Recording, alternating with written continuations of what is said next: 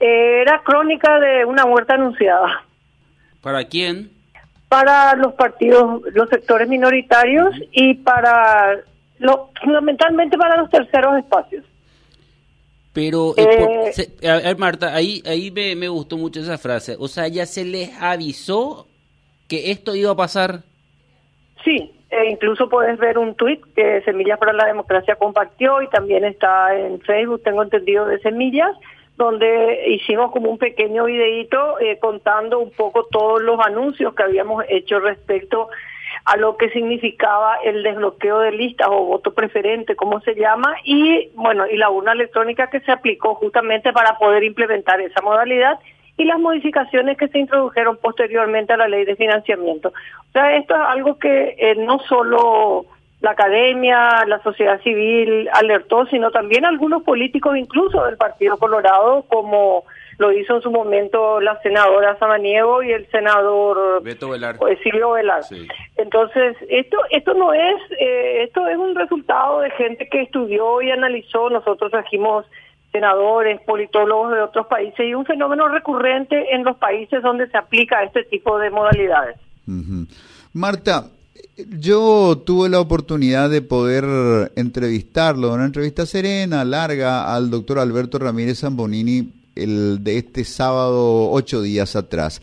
Y le recordaba que muchos años atrás él me dijo que el desbloqueo de listas traería un encarecimiento del costo de acceso a la política y haría de lo financiero una cuestión mucho más relevante. Las personas que ingresasen al territorio de la oferta electoral con mucho dinero se llevarían por delante todo. Este pronóstico de Ramírez Zambonini, que, que me lo dio en aquellos tiempos en los cuales desde las redes se fogoneaba el tema de listas sábanas, nunca más, etcétera, etcétera, me decía, guarda que esto no va a ser como sueña la gente. Esto lo que va a hacer es que el dinero sea mucho más importante y que las consecuencias sean eh, más graves para las expresiones que no vienen de las grandes estructuras partidarias. Bueno, lo dijo el doctor Vestar hace dos días, el día de las elecciones de la mañana, que de hecho una de las eh, críticas a este sistema era que encarecía la política.